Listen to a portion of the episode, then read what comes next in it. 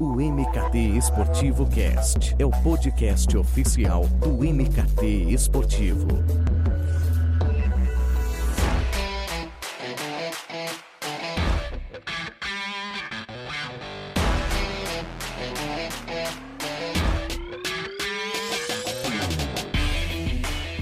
Chegamos com mais uma edição do MKT Esportivo Cast e chegamos com mais um tema que está bombando, absolutamente atual, ainda mais com as recentes novidades do nosso mercado, como a mudança da Fórmula 1 para a Band, a abertura do streaming, né, da categoria que agora vai estar disponível no Brasil, é o Atlético Paranense na Twitch, Record com o Carioca e o streaming liberado, enfim, 2021 começou criando boas expectativas para quem trabalha no mercado e também, claro, para os fãs de esporte. E nesse sentido, vamos falar da digitalização de uma entidade que tem se destacado muito no nosso país, justamente pelo seu foco no digital, no streaming, pelas sucessivas iniciativas que são apresentadas envolvendo as redes sociais, essa adequação de modelo de consumo, de novos públicos, novas características, enfim.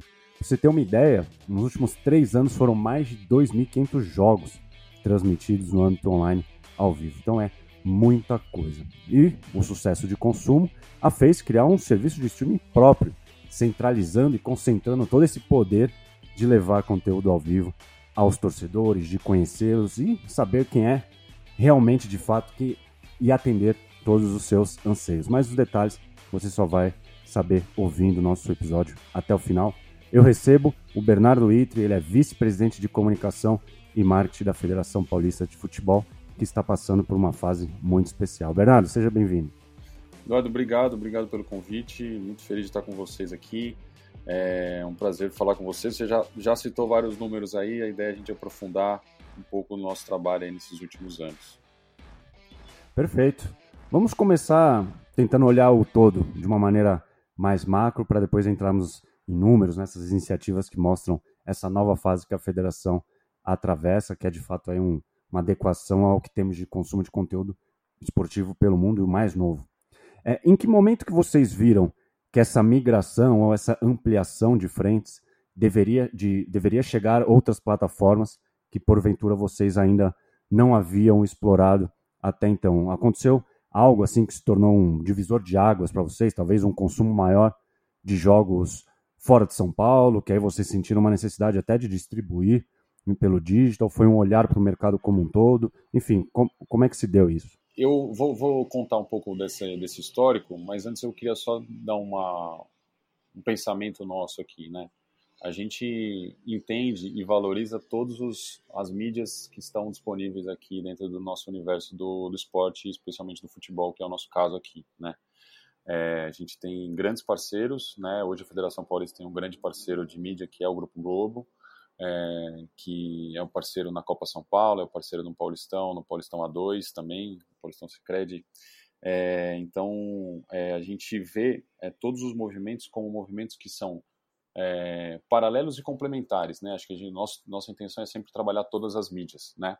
Mas, de fato, como você falou, a gente teve uma, uma mudança é, importante com, de foco, né? De foco de produção própria nossa. É, eu cheguei na federação em meados de 2015, eu também sou oriundo de, de, de um mercado, é, digamos, analógico, né? Eu trabalhei em jornal, eu sou jornalista, é, saí da Folha de São Paulo justamente para ir para a Federação Paulista, num movimento do, do Reinaldo Carneiro Bastos, que é o presidente da federação, justamente de, de modernizar e conseguir realizar ações diferentes é, para o futebol de São Paulo.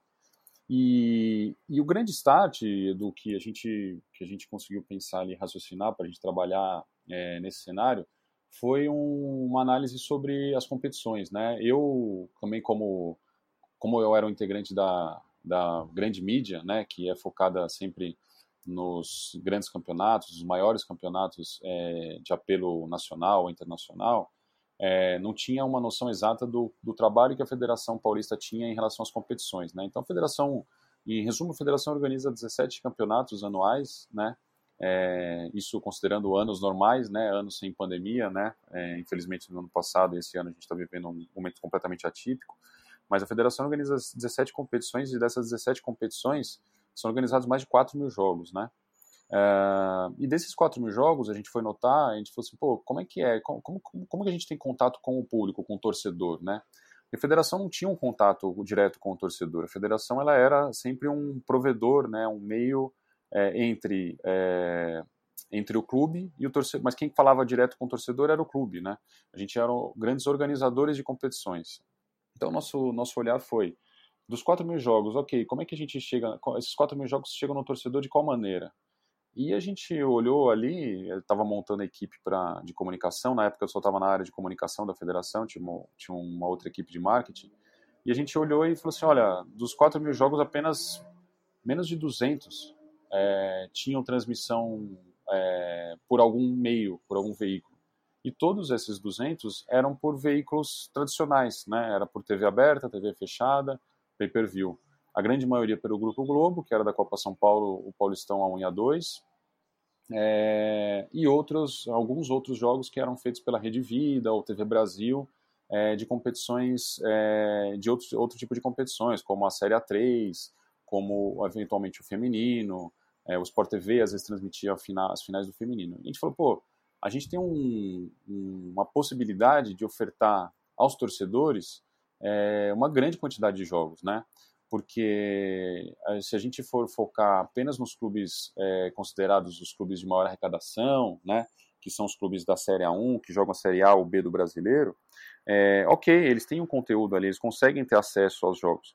Mas, por exemplo, eles não têm acesso ao Sub-20, né, que é onde saem a grande maioria dos, dos jogadores para o time profissional. Eles não tinham acesso ao Sub-17, eles não tinham acesso aos campeonatos femininos, né, é, e, a gente e além disso, né, a gente tinha a grande maioria dos jogos dos clubes do interior de São Paulo e de clubes muito relevantes e que é importante a gente ressaltar isso, que são clubes que têm uma massa de torcida muito grande, se for pegar 15 de Piracicaba, é, Ferroviária de Araraquara, Comercial, Botafogo, enfim, para citar alguns aqui, né, que são clubes super tradicionais, é, eles não tinham acesso à grande maioria dos jogos que seus clubes é, organizavam ou participavam, né? Então a gente começou a olhar para isso no sentido de vamos permitir que o torcedor tenha acesso a esses jogos. Isso em cascata é, gera um retorno importante de mídia para o clube, né, para os clubes, para os atletas e para para os patrocinadores dos clubes, né? Um patrocinador que eventualmente patrocina um clube que não tem uma não tem um jogo televisionado, seja ele por uma televisão, seja ele via streaming, seja ele seja qual meio for, é, ele tem muito, mais, muito menos visibilidade do que ele tendo uma, uma, uma exibição é, em uma, uma, outra plataforma. Então, assim, o, o, torcedor tinha acesso só aos jogos se ele fosse aos jogos, né? Se ele fosse aos estádios, né? E a gente tinha uma média de público baixa desses jogos, né? Então, esse foi o nosso grande start ali, olhando para a questão do streaming. E, e aí, para já passar um pouco desse, desse, dessa evolução que a gente fez, é, esse, esse, nosso trabalho começou em 2016, né, com a primeira parceria que a gente fez, que foi com a plataforma Maicujo, que a gente conheceu é, os portugueses que são que, que, que, eram os donos da plataforma, que recentemente foi teve uma fusão com a Eleven. E eles nos apresentaram um modelo que, fosse, que era viável de negócio, né, porque o custo de produção de um jogo, se eu pegar um custo de produção é, é, profissional, de uma qualidade alta, é muito, muito, muito, muito custoso, né.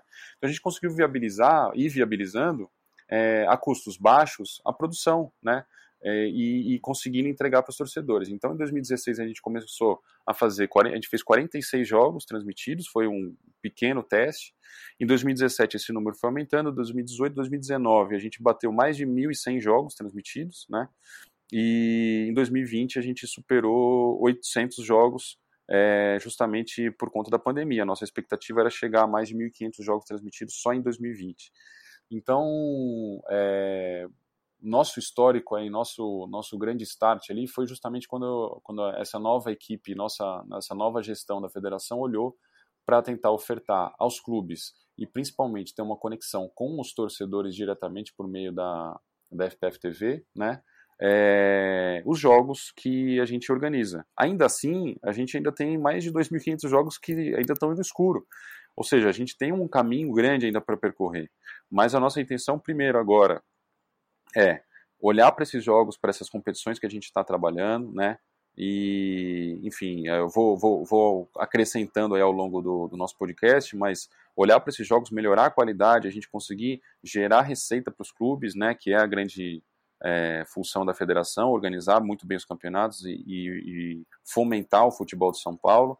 Um dos meios de fomentar é a geração de receita, então a gente conseguir gerar receita para os clubes e retorno para os clubes, seja direta, é, por meio de patrocínios, assinaturas e tal, ou por meio de é, de, de, maneira indireta, ofertando aos clubes a possibilidade de expor os seus parceiros, né, comercializar, comercializar suas propriedades e também expor os seus jogadores, que são os seus grandes ativos ali, que é, ficam com uma janela aberta ali maior para disposição. Não, e é incrível o crescimento né, que vocês obtiveram nos últimos anos. Eu até separei alguns dados, até porque o MKT Esportivo destaca né, é, as informações da federação, que eu li que o Campeonato Paulista Feminino de 2019, na transmissão feita pela FPF TV, teve um aumento de 261% de espectadores, se comparado com 18. Aí a Copinha de 2020 foram 183 jogos exibidos por vocês, distribuídos no Facebook e no Maicujo, foram mais de 6,5 milhões de views, contra 2 milhões de 2019. É muita coisa, Bernardo.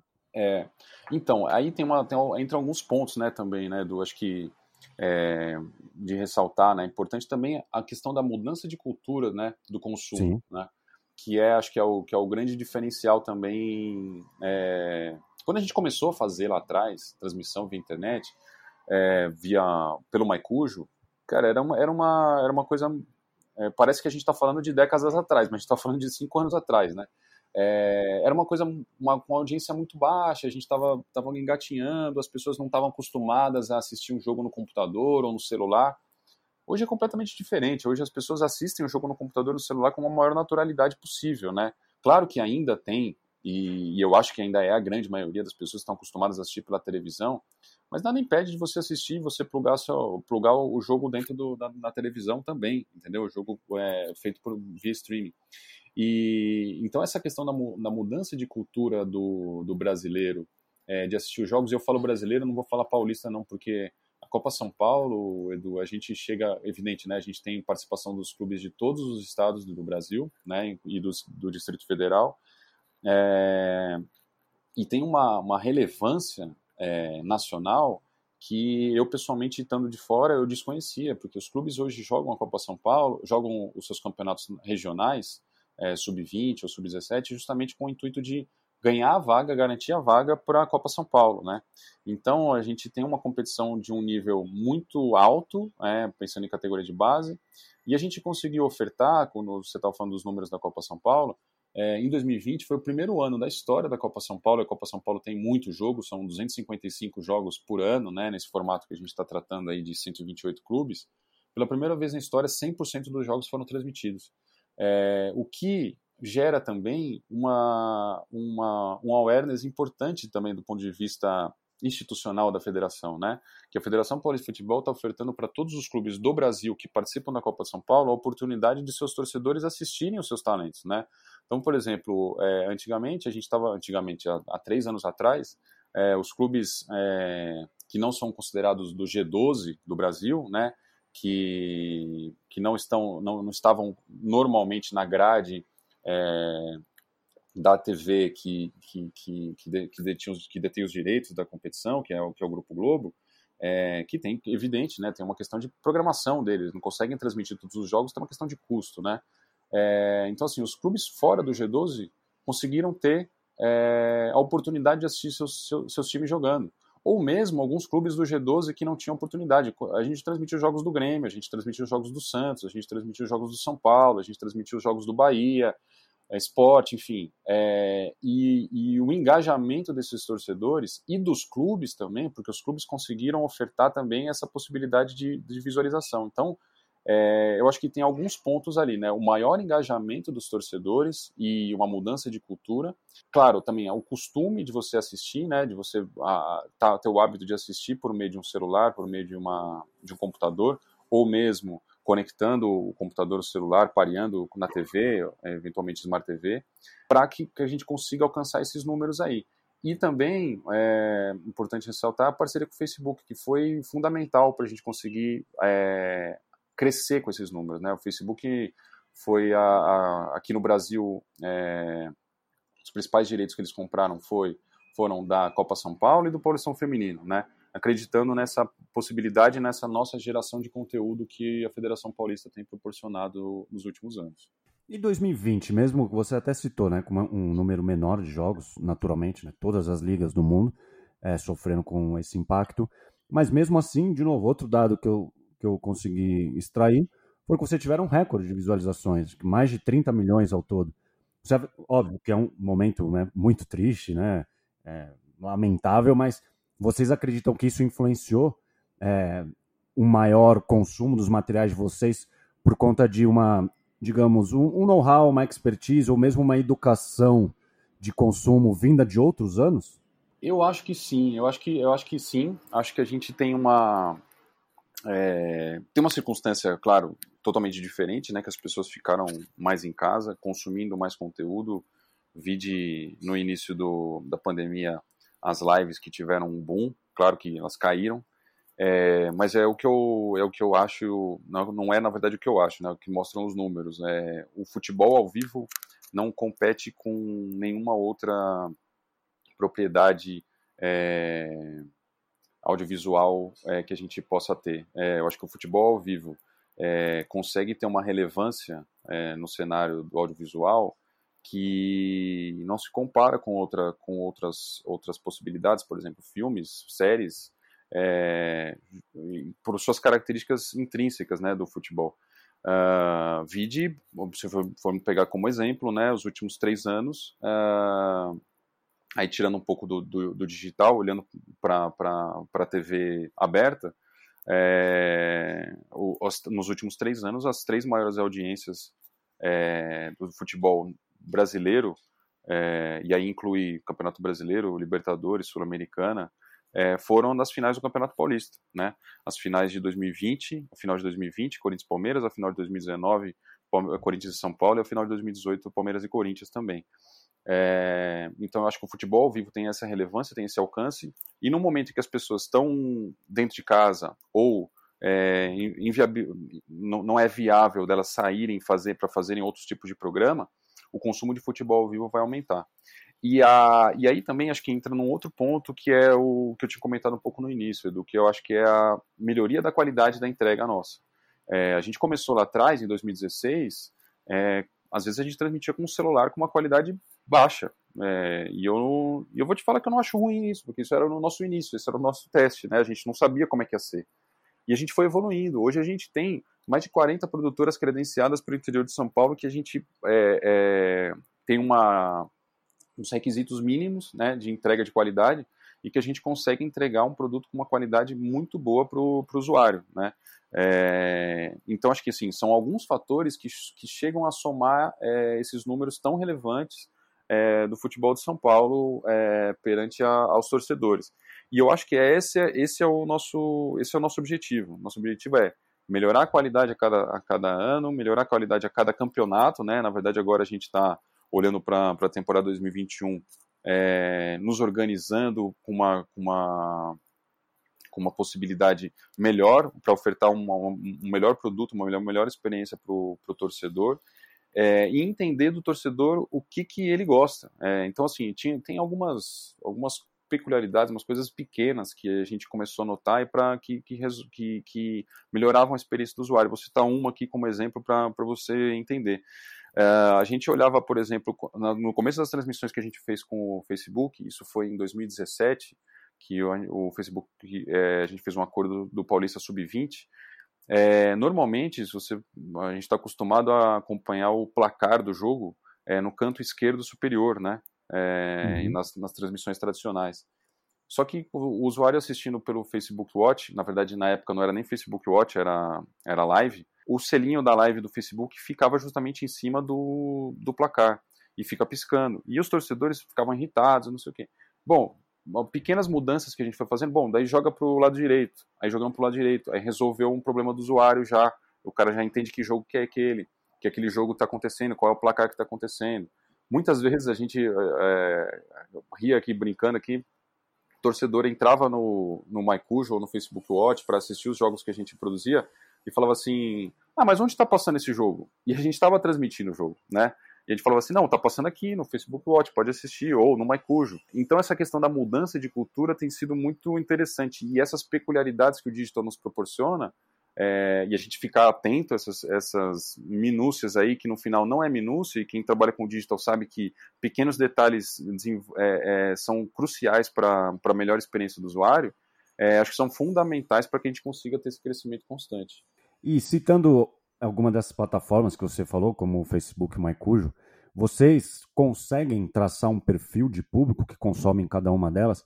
Eu tenho curiosidade de saber, porque o MyCujo é uma plataforma né, essencialmente de vídeo, de transmissões, e o Facebook apostando cada vez mais em conteúdo audiovisual, né, pelo Watch.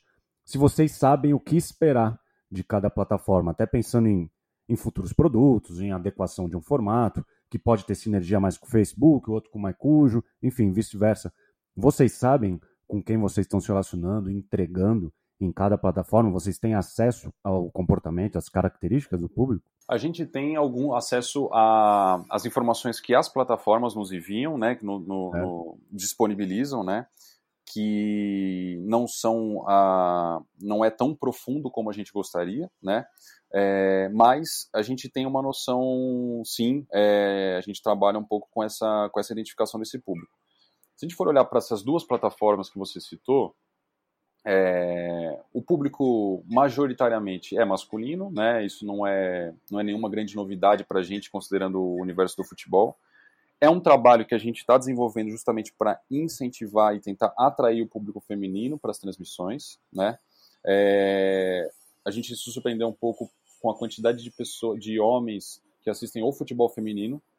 É, em 2020, o projeto que a gente fez com o Paulistão Feminino com o Facebook Watch foi muito grande. A gente envolveu é, transmissões, a gente fez um documentário, a gente fez uma série de vídeos especiais, highlights, shoulder contents que a gente ofereceu para os usuários. É, e nos, nos, assustou um pouco a quantidade ainda discre muito discrepante de público masculino assistindo o, o futebol feminino não vou dizer, não é nem assustou a palavra, né? Mas é, a gente achava que a gente conseguiria ter um alcance maior com o público feminino. Por um lado é legal, né? Você ter um público masculino acompanhando o futebol feminino, o que também é, surge como um meio que um tabu. Ah, homem não gosta de futebol feminino. Não, os nossos números mostram, não mostram isso. Futebol homem gosta sim, e a, inclusive a maior parte, a grande, maior, a, a grande maioria do público do público do futebol feminino. Mas voltando à sua, sua pergunta original, o que eu acho é o seguinte: a gente tem, é, olhando para o Facebook Watch, a gente tem um público menos heavy user de futebol. Né? Então a gente consegue conectar com algum tipo de torcedor diferente que não está acostumado a acompanhar o futebol. É, não só o futebol paulista, mas o futebol como um todo. Uh, então a gente conseguiu conversar com públicos novos. Né? É, olhando para o Maicujo, a gente tem uma, uma profundidade maior é, em relação ao tipo de torcedor. E a gente tem torcedores, acho que uma coisa está relacionando à outra, né? A gente transmite campeonatos que têm menor relevância no cenário nacional, né? São campeonatos muito mais focados no regional, é, no regional tanto é, estadual quanto no regional do interior de São Paulo. Então a gente tem torcedores hiper heavy users do futebol. Então são os caras que são tarados mesmo pro futebol que estão acompanhando ali. É o cara que entra no Maicujo, busca o, o, o, o jogo ali pela, pela competição ou pelo time que está participando. Então a gente tem um cara que é mais é, fanático por futebol. E aí, um, só para complementar aqui, é, a gente fez uma experiência super interessante no final do ano passado com o Paulista Sub-20, é, que a gente transmitiu é, em todas as plataformas. A gente tinha um contrato com o Dazon, né, do Paulista Sub-20, o Dazon é, a gente fez um acordo, o Dazon teve alguns movimentos ali que ele saiu de algumas competições, uma delas foi o Paulista Sub-20, e a gente distribuiu a final do campeonato, que foi Palmeiras e Corinthians, em, em, em, em, todas as plataformas, já que a gente não tinha concluído nenhuma exclusividade com, com nenhuma delas. A gente transmitiu no Facebook, a gente transmitiu no YouTube, no MyCujo, no Twitter e também a gente fez uma experiência com a Amazon via Twitch. A gente conseguiu transmitir via Twitch a final com alguns streamers, o principal deles, enfim, um dos maiores do mundo aí, que é o Gaules. É, e, cara, assim, foi uma coisa excepcional, assim, a nossa experiência com o, com o Paulista Sub-20. É, o Gaules ali meio que narrando, meio comentando, chamando outros streamers para participar. O próprio Danilo Avelar, jogador do Corinthians, participou da transmissão ali, comentando.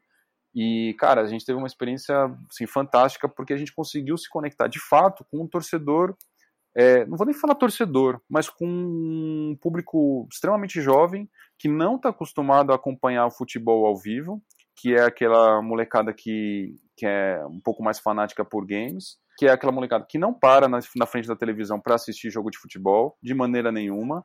E quem tem criança em casa ou conhece alguma criança aí sabe do que eu estou falando. É, cara, a gente chegou a bater pico de 60 mil pessoas assistindo pelo canal do Gaulês. Então, assim, sim, a gente tinha um conteúdo muito legal. O Gaulês é um cara excepcional. Mas a gente teve um, um, um, um interesse curioso, né? De, de, dessa molecada assistindo e comentando e fazendo piadinha. Então, assim, ele, a gente conseguiu entrar no mundo deles. Então, eu acho que é esse o nosso, nosso propósito, a gente conseguir entrar em mundos novos, né?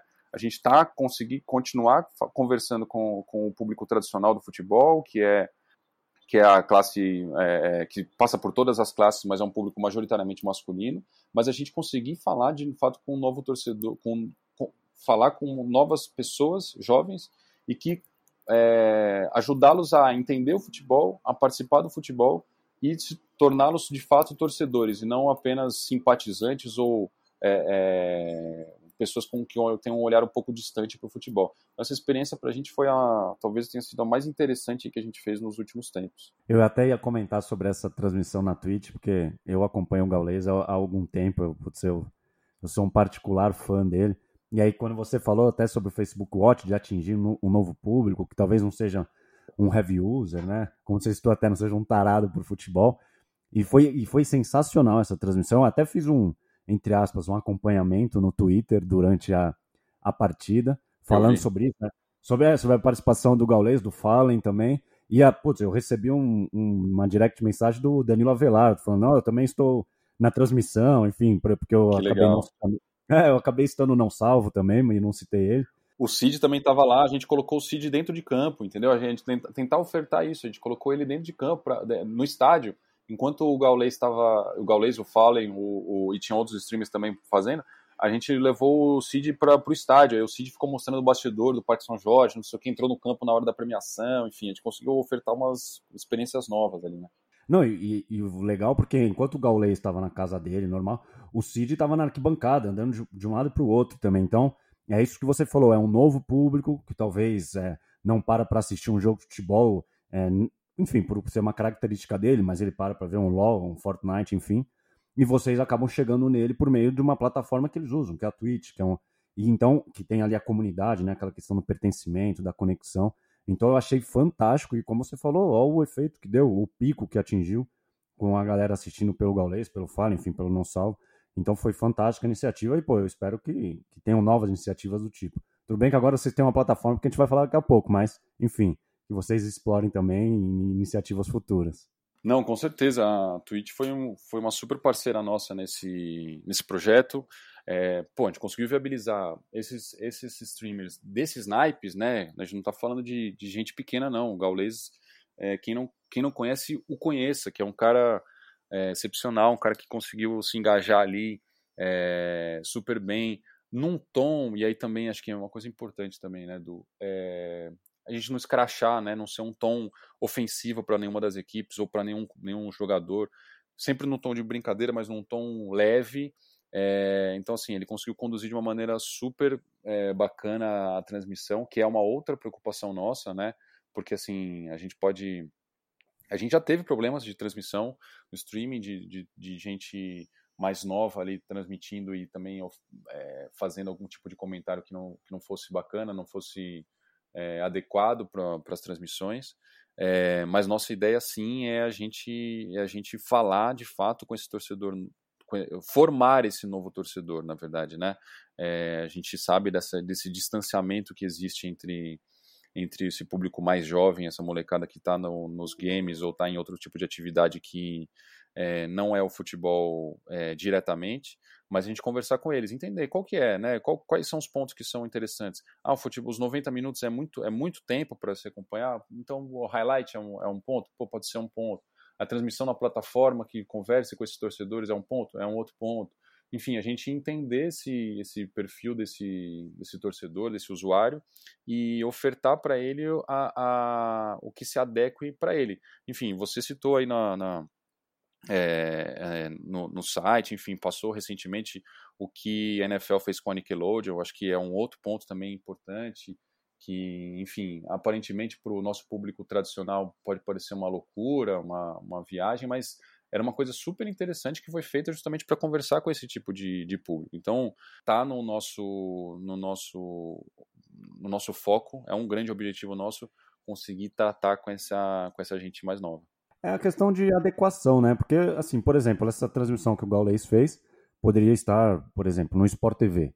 Mas aí aquele cara que fala, putz, é muito quadrado, não sou fã do comentarista ou do narrador, enfim.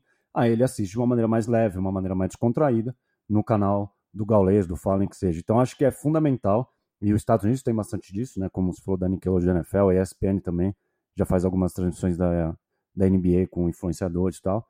Então é uma alternativa, né? É, você pode assistir em outras plataformas, porque você tem a, a, disponibilidade, porque você prefere um outro tipo de formato. Então, acho que quanto mais você né, é, agraciar diferentes públicos, melhor. E eu até ia perguntar para você nesse sentido, como é que vocês fazem essa distribuição dos torneios? É, e aí, pensando né, antes da plataforma de streaming de vocês, é, vocês olham por temporada e planejam que determinado é, torneio se encaixa no Facebook, o outro no MyCujo, ou mesmo levar para Twitch ou para o YouTube. É, como é que é feito, ou como, ou como era feito esse processo de negociar, de prospectar, prospectar os canais e aí tentar fazer ao máximo que os torneios de vocês estivessem em várias mídias? A gente tem uma. É, a gente vem construindo a relação com essas novas plataformas desde 2016, né? Então a gente. Maicujo, como eu comentei, o, a gente começou com o Maicujo, a gente fechou com o Facebook em 2017, o Paulista Sub-20 foi o primeiro movimento do Facebook é, relacionado a futebol ao vivo, é, não só no Brasil, mas no mundo mesmo. Em seguida, logo depois, eles compraram a Champions, Libertadores e tal. Aí depois o feminino e a Copinha, o Paulista Feminino e a Copinha. Twitter, a mesma coisa, a gente vem construindo essa relação há, há muito tempo. Mais recentemente aí com a Amazon e Twitch. É, a gente, na verdade, a gente trabalha em conjunto com, com uma, uma empresa que é a Live Mode, né? Uma empresa dos fundadores do Esporte Interativo uh, que a gente constrói as estratégias em, em conjunto com eles, né?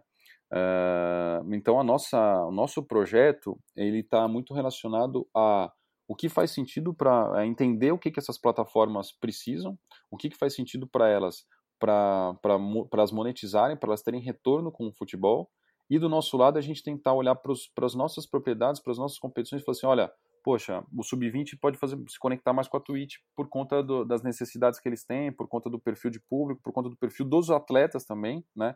É, olhando para essa, para essa, para todo um cenário do futebol, é, para que faça sentido para os dois. Não adianta nada eu falar assim, olha, ah, para a Federação Paulista e para os clubes faz sentido a gente transmitir no, na, na, sei lá, transmitir a Copa Paulista no Facebook Watch pode ser que para o Facebook Watch não faça sentido. Então, assim, a gente tentar entender e encaixar os interesses do, das, dos dois lados, né? Tanto do, do clubes e federação, quanto do, é, das plataformas, para que no final das contas a gente tenha um resultado relevante e mostre é, para as plataformas, olha, funcionou, o futebol é um produtaço para vocês. Então a gente tem que olhar para atender esses dois interesses, tanto nosso quanto das plataformas. Então, por exemplo, é, o Paulistão Feminino, para dar um, para citar uma, uma, um exemplo para você, é, foi muito isso, né? A gente estava conversando com, com o Facebook sobre alguns projetos anuais que a gente tinha, isso foi no final de 2019.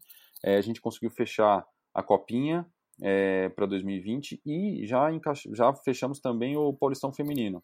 Dois campeonatos, duas competições que são é, de alto nível, da, da, organizadas pela Federação Paulista, é, e que faziam sentido para o Facebook naquele momento, tanto de posicionamento quanto de, de, de, de audiência, né, de, de engajamento que eles estavam procurando, né? A copinha falando com um público mais jovem, o feminino, o feminino falando com um público que é masculino, mas posicionando o Facebook com um olhar para o feminino, que era uma coisa importante tanto para a gente quanto para eles. A gente conseguiu ofertar em uma plataforma de alta relevância, de alto engajamento.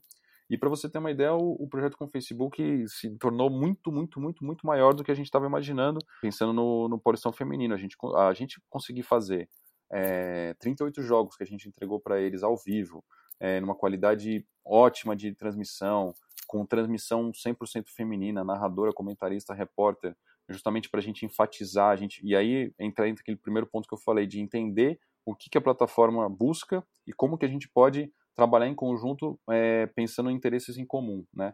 A gente colocou narrador, narradora, comentarista, repórter. A gente fechou no paralelo uma parceria com a NWB para lives que a gente fez, para produção de conteúdo.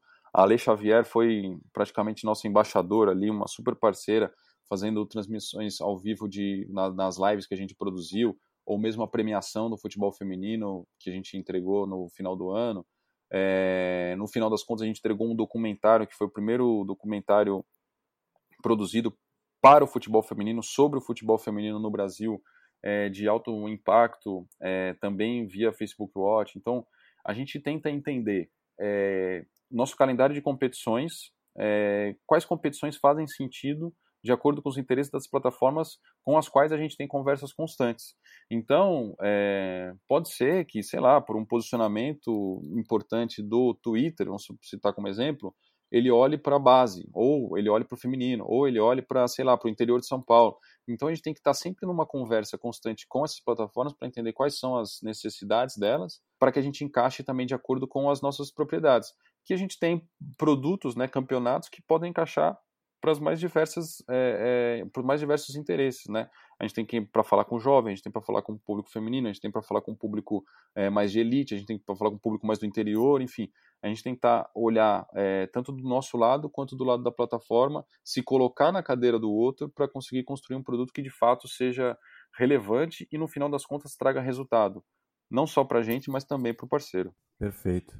E todo todo esse ecossistema que você detalhou para a gente com tanta riqueza acabou culminando né, com o lançamento da Paulistão Play, que é a plataforma de streaming da Federação Paulista, que eu imagino que é a materialização desse trabalho de vocês aí de longos anos, apostando no online, digitalizando as transmissões, conversando né, com muitos players do mercado, como o Maicujo, que você estou, e também é, outra, e outras agências, e também vendo né, a quantidade de torneios que estão no guarda-chuva da federação e que esse serviço, que essa plataforma pode valorizar, dar uma vitrine, caso porventura não tenha nenhum parceiro de mídia, enfim. Como é que foi esse processo de concepção, Bernardo? De construção até chegar no lançamento da plataforma no mercado? Legal. É, a gente estava com uma. A, a, o lançamento de uma plataforma OTT é algo que a gente ouve e já conversa há muito tempo já, né? Pô, federação é importante ter uma plataforma própria, federação é importante ter uma plataforma própria e tal isso se fala muito dos clubes também, né? E eu não, eu, a, gente, a gente falava assim, puxa, não, acho que a gente tem que construir, a gente tem que construir, a gente tem que estar relevante. E é, foi o que a gente fez, a gente foi dando passo a passo, né? É, a gente construir de fato um streaming grande, relevante, que a gente tivesse números para mostrar, que a gente tivesse resultados para apresentar, para daí a gente falar assim, ó, oh, legal, pô, é, não dá para, enfim, um, um, passo de cada vez, para a gente não, não, não, não colocar o, o carro na frente dos bois. Então, a gente foi conversando, já entendendo um pouco desse mercado já há muito tempo, estudando as possibilidades que a gente tem.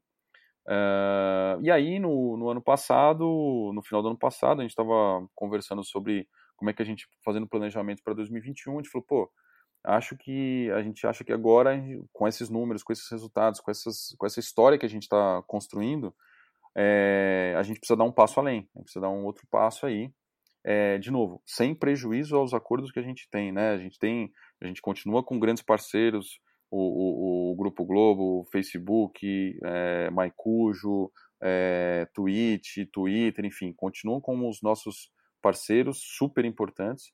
Mas no paralelo é importante a gente ter as informações e ter a possibilidade de ofertar um conteúdo numa plataforma própria. É, então a gente foi conversando, foi conversando e a gente tinha alguns modelos já que funcionam, né?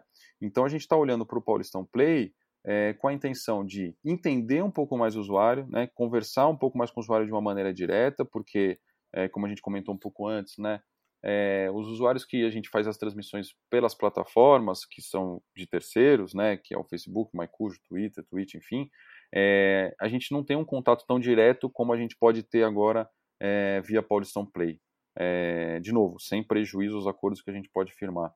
Mas olhando para as competições que a gente não tem direito, os direitos com exclusividade com alguma plataforma, a gente já começa a conversar com esses, com esses, com esses torcedores, a gente começa a entender qual é a realidade deles. E aí, com certeza, num próximo episódio do podcast, eu vou conseguir te falar com muito mais detalhes sobre qual é o perfil do torcedor de São Paulo, o torcedor do Brasil que acompanha o futebol de São Paulo, né?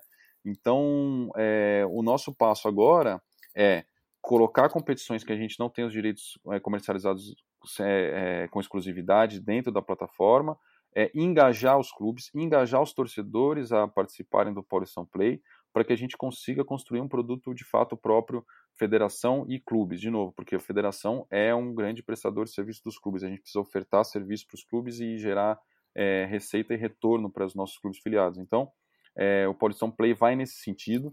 É, a gente anunciou hoje que a gente vai transmitir a Série A2 do Campeonato Paulista. Todos os jogos que não forem transmitidos pelo Grupo Globo estarão dentro do Paulistão Play. Foi um acordo que a gente construiu é, com, com, com, com, o Grupo Globo, que entendeu esse, esse, momento, entendeu o posicionamento nosso e também a questão da pandemia, que é impossível hoje os torcedores estarem dentro dos estádios. Então a, a oferta desses jogos é, se tornou ainda mais relevante.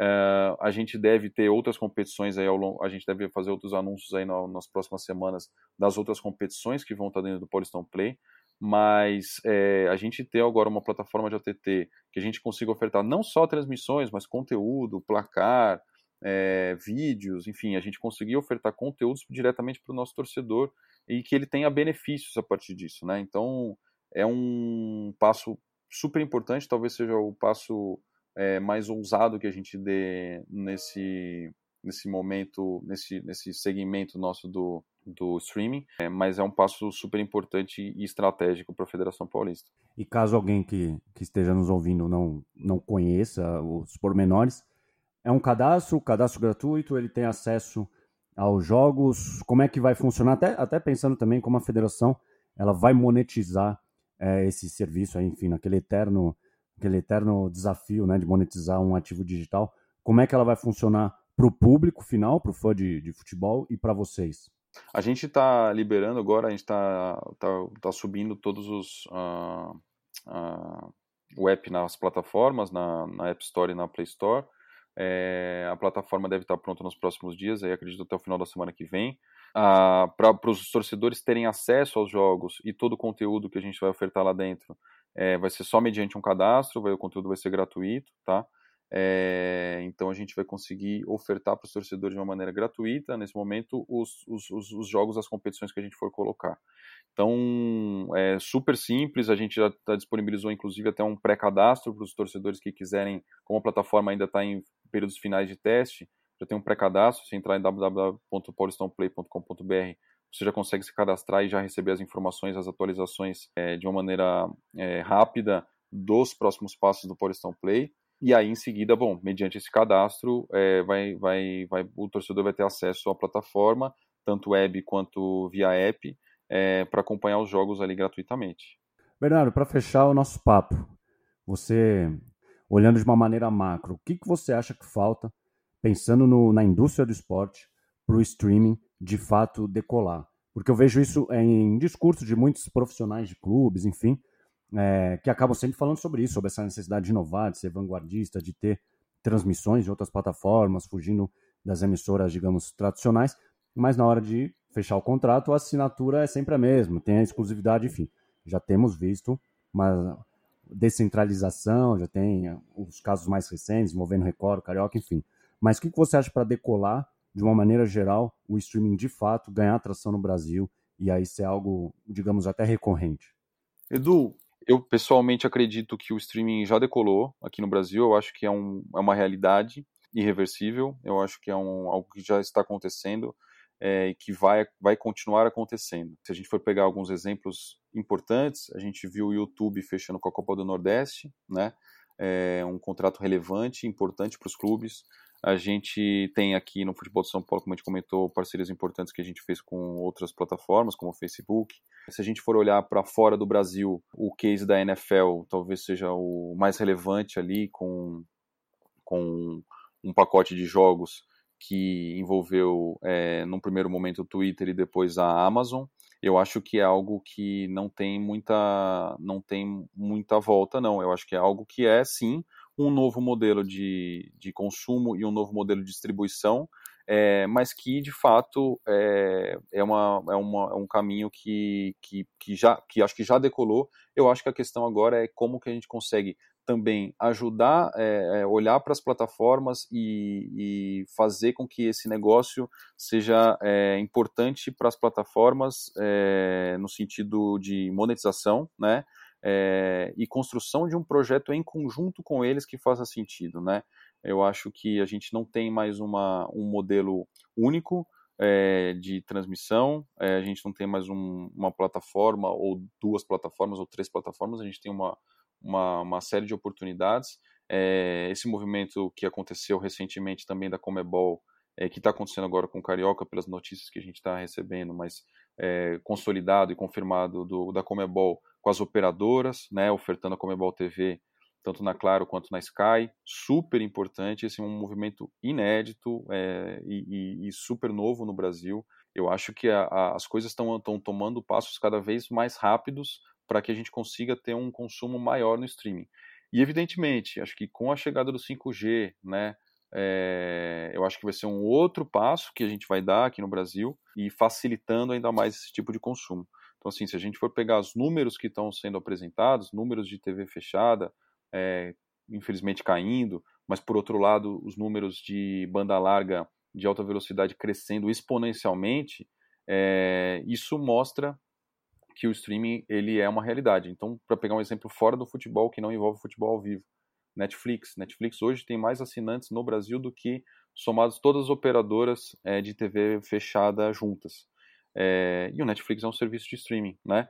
Então, acho que a Amazon tem resultados bons aqui no Brasil. É, mesmo a Comebol TV, que foi lançada num, num momento não tão oportuno, que, enfim, por uma circunstância ali de rompimento de contrato e tal, tem números relevantes, enfim, eu acho que a gente tem movimentos que já mostram uma, o, o, streaming como uma realidade, eu acho que esse futuro ainda vai é, ainda mais próximo. Né? Pô, Bernardo, muito obrigado pela sua participação, parabéns pelo trabalho é, à frente da Federação Paulista de Futebol, sensacional. A Paulistão Play, eu tenho certeza que vai ser um sucesso, porque os números de vocês dos anos anteriores comprovam isso, o valor que os ativos de vocês têm. Também a gente acabou não citando diretamente, mas um conteúdo complementar, que eu acho também fundamental, Absolutas, Sim. é fantástico, que foi pro ar no Facebook Watch, então acho que tem esse carro-chefe da transmissão ao vivo, mas conteúdo complementar também faz toda a diferença. Então, parabéns e o espaço é seu para o último recado. Legal, poxa, não, só quero agradecer você, Edu, pela, pela, pela oportunidade de falar aqui, dividir um pouco do nosso trabalho aqui na Federação Paulista.